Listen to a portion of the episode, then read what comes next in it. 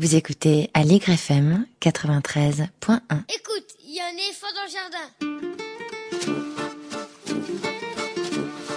Écoute, il y a un éléphant dans le jardin. Écoute, il y a un éléphant dans le jardin. Hein? Un éléphant dans le jardin. Hein Il y a un éléphant dans le Une émission proposée et présentée par Véronique Soulet. Écoute,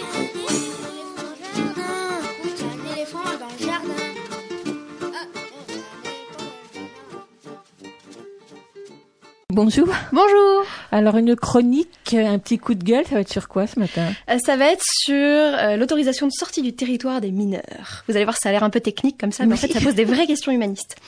Euh, petit disclaimer avant cette chronique, je je- j'ai fait avec les chiffres que j'ai. Je vais parler de la, de la guerre en Syrie notamment et du conflit en Irak. Euh, je fais avec les chiffres que j'ai. On aura probablement des chiffres beaucoup plus complets quand la guerre sera finie, mais pour l'instant, elle ne l'est pas, donc c'est des chiffres qui sont pas du tout exhaustifs. Voilà. Précision d'historienne. Absolument. Aujourd'hui, donc, on va parler de l'autorisation de sortie du territoire des mineurs qui voyagent non accompagnés de leurs parents. C'est un petit bout de papier qui, dans mon jeune temps, se faisait en mairie, et donc si vous êtes transfrontalier, vous vous souvenez probablement d'un jour où, vous ou l'un de vos potes avait passé la frontière sans le dit petit sésame magique. Depuis 2013, il avait été supprimé pour l'espace européen. C'est-à-dire que vous pouviez aller voir le cousin machin à l'improviste avec votre oncle sur la montagne en face, en arrêtant dessus à grosses gouttes à la frontière en vous demandant si on allait vous arrêter. Pour aller ailleurs dans le monde, il était toujours indispensable. Dans le même temps, les parents avaient conservé le droit de s'opposer à la sortie du territoire en s'adressant à la préfecture, au commissariat ou à la gendarmerie, ce qui est très pratique par exemple dans les cas de divorce où on ne sait pas ce que l'autre parent peut faire. En 2016, le gouvernement a choisi de rétablir l'autorisation de sortie du territoire dans l'Union européenne. Le communiqué du ministère de l'Intérieur reliait très clairement ce nouveau choix à, je cite, un contexte international marqué par les départs de Français, dont certains mineurs, vers des zones de conflit. Donc, parce que quelques mineurs ont voulu partir seuls vers une zone de guerre qui n'est pas en Europe, le droit d'aller et de venir de tous les mineurs quittant la France pouvait et devait être supprimé. Cela a été fait sans protestation majeure, après tout, ce droit n'était effectif que depuis 2013, ça veut dire que la quasi-totalité des adultes n'en avaient jamais bénéficié eux-mêmes quand ils étaient mineurs. Avant, l'autorisation devait être faite en mairie, désormais elle se télécharge sur internet et doit être assortie de la photocopie de la pièce d'identité d'un parent. Autant vous dire que pour qui voudrait falsifier tout ça, ce serait pas très très très très compliqué. De leur côté, les parents peuvent toujours prévenir les préfectures pour interdire la sortie de leurs enfants. Cette législation n'est pas européenne. Chaque pays a sa politique en la matière qui reflète ses propres obsessions. Par exemple, le Royaume-Uni, alors euh, c'est pas clair, mais a priori ils imposent aucune autorisation pour un mineur seul, mais ils en demandent une pour un mineur qui voyage avec un adulte qui n'est pas son parent. Voilà. C'est un exemple parmi tant d'autres. Alors, on peut tout à fait préférer vivre dans une société sécuritaire où, au nom du terrorisme, chacun limite ses libertés individuelles. C'est d'ailleurs ce que nous avons fait dans une certaine mesure, il y a qu'à voir la facilité avec laquelle on laisse les vigiles contrôler nos sacs 15 fois par jour un peu partout. Mais on n'a pas assisté à des propositions similaires sur le droit d'aller et de venir des majeurs, et la facilité des citoyens européens à passer les frontières est régulièrement présentée comme l'un des grands avantages de l'Europe. L'image de l'adolescent djihadiste, du jeune manipulable, a fait le tour des médias au moment de l'apparition de l'État islamique.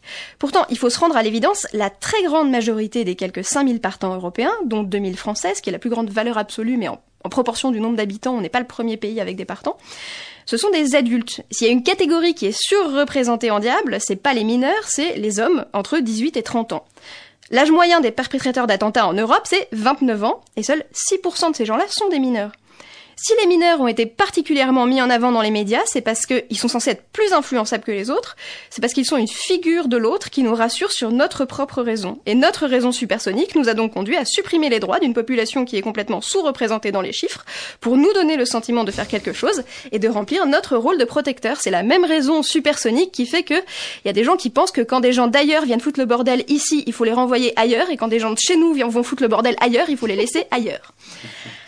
Je ne minimise pas la souffrance des parents qui ont vu leurs enfants se radicaliser et partir, ou embarqués par un parent dont ils sont séparés. C'est des drames individuels et familiaux qui sont absolument atroces. Et c'est aussi pour ça qu'il faut ramener les gens. Je me demande seulement Pourquoi, si le principe de base, c'est qu'on supprime les droits de tous au nom des agissements de quelques-uns, il n'y a aucune proposition visant à retoquer les libertés des hommes de 18 à 30 ans, des personnes sorties de l'école sans diplôme, bref, de tout un tas de gens beaucoup, beaucoup plus surreprésentés chez les djihadistes que les mineurs. On pourrait aussi choisir d'augmenter le droit des familles. Par exemple, on pourrait permettre aux parents, aux frères et sœurs, d'utiliser pour les majeurs la même interdiction de quitter le territoire que celle qui existe pour les mineurs. Après tout, c'est les mieux placés pour savoir si les gens sont en train de se radicaliser. Et pourquoi s'arrêter aux djihadistes? On pourrait tout aussi bien imaginer de faire des statistiques sur les fraudeurs fiscaux et interdire à la catégorie concernée toute entrée en Suisse, à Andorre ou au Luxembourg. Pourquoi pas? Non, c'est un vrai choix de société. Ça existe ailleurs. En Russie, il y a encore des passeports intérieurs. Vous pouvez pas vous trimballer d'un bout à l'autre de la Russie comme ça quand vous êtes russe. En Chine, il y a tout un système de points qui empêche littéralement les contrevenants à la loi de réserver un billet de train. On peut au nom de la sécurité, vouloir une société comme ça. Des sociétés comme ça, elles existent. Mais on ne fait pas, si on ne fait pas ce choix-là, a priori en Europe, on n'a pas fait ce choix-là, euh, c'est parce qu'on estime que euh, dans notre société, c'est important qu'il y ait un certain équilibre, le respect de, certaines valeurs, euh, le respect d'une certaine égalité, le respect d'une certaine liberté. Et si on fait ce choix, alors il faut en assumer les conséquences, qui sont a priori le droit pour chacun de jouir de ses droits, même si une minuscule partie des gens fait n'importe quoi avec. C'est d'autant plus important que parmi les mineurs présents dans les zones de combat, tous n'ont pas choisi d'arriver en Syrie ou en Irak. Il y a tous ceux que leurs parents djihadistes qui auraient signé toutes les autorisations de quitter le territoire du monde ont sciemment emmenés dans des zones de guerre. En 2016, d'après la DGSI, ils étaient environ 400, les deux tiers venus avec leurs parents, le dernier tiers né sur place. À titre de comparaison, en 2017, d'après le procureur antiterroriste François Moulin, il y avait dans les zones de combat 28 combattants français de moins de 15 ans. Au nom de la protection des mineurs, on a supprimé leur droit d'aller et venir seuls en Europe, mais on n'a jamais limité les droits des enfants embarqués par leurs parents. On n'a pas dit les enfants, tous, ne peuvent temporairement plus quitter l'espace européen ou, se, changer de pays en Europe, ou les enfants ne peuvent plus entrer dans des pays qui servent de passage vers la Syrie et l'Irak, parce que vous comprenez, si on laisse passer tous les enfants, bah, il y a d'autres enfants qui vont mourir là-bas. On n'a donc jamais supprimé le droit d'un mineur si ça supposait de supprimer avec le sacro-saint droit d'un parent électeur à décider pour son enfant. Quand on voit aujourd'hui qu'il y a des débats sur le retour de ceux de ces enfants qui sont encore vivants, et sur l'arrivée de ceux qui sont nés là-bas, quand on voit que des pays envisagent de créer des apatrides mineurs pour la seule raison qu'ils sont les enfants de leurs parents et qu'ils sont polytraumatisés, quand on ne s'interroge pas sur ce qui nous a manqué comme société, comme État, pour protéger des concitoyens, mais qu'on se demande ce qu'ils seraient susceptibles de nous prendre à nous s'ils revenaient, on mesure toute l'ampleur de ce qui est au mieux de l'ignorance et au pire une hypocrisie absolument criminelle. Je ne parle même pas de l'accueil déplorable fait aux mineurs isolés, dont 10 000 ont déjà disparu en Europe, des accords passés avec la Libye pour empêcher les migrants de prendre la mer, bref, on supprime le droit fondamental des mineurs européens d'aller et venir en Europe parce que vous comprenez, c'est pour leur bien. Nous, on protège les, nous, on protège les enfants et puis voilà. Il faudrait voir à ne pas pousser mémé dans les orties, surtout quand elle est en short. Le mois dernier, on parlait des liens entre l'âge comme outil d'analyse et le féminisme.